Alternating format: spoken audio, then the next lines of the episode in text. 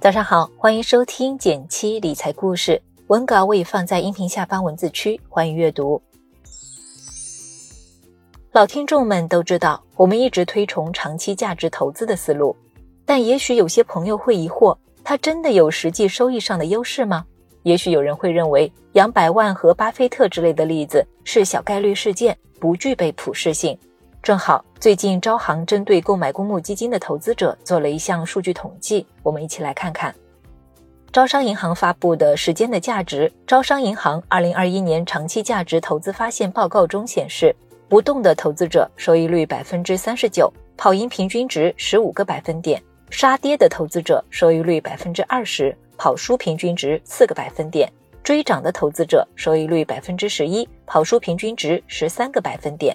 招行对于长期投资者的定义是指持仓市场超过三年，且仍然是招行的客户。从数据结果来看，在多数投资者都在追求及时满足的今天，学会延时满足，守住长线，已经能够比别人略胜一筹了。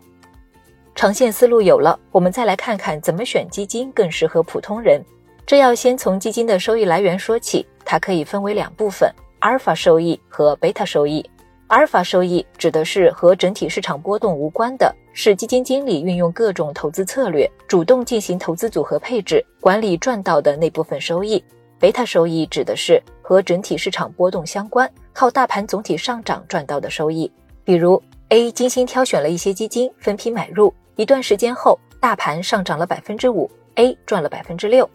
那百分之五就是 A 的贝塔收益，百分之一是阿尔法收益。想要赚到百分之一的阿尔法收益，需要你花更多精力和时间在学习上，而且对你的学习技巧和能力都有比较高的要求。对大多数投资者，特别是新手投资者来说，搭上宽基指数基金的车，赚到贝塔收益是更好的选择。就连股神巴菲特都推荐自己的家人购买宽基指数基金。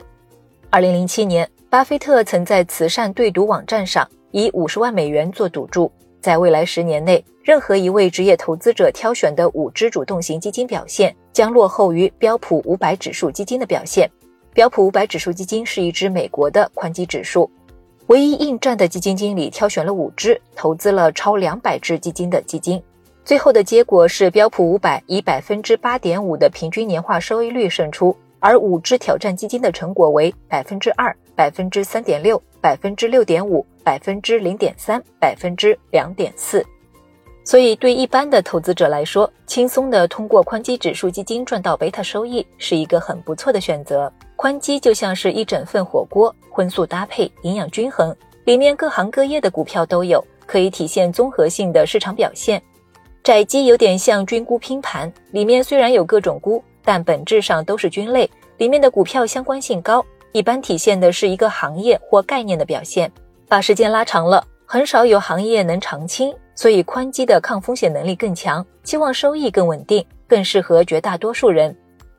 最后再给养鸡新手们一个小提示：从长线来看，宽基指数基金大概率上涨，但万一买到山顶上，也会影响长期收益。所以买基金建议用定投的方式，通过时间来摊平投资的成本，放大投资赢面。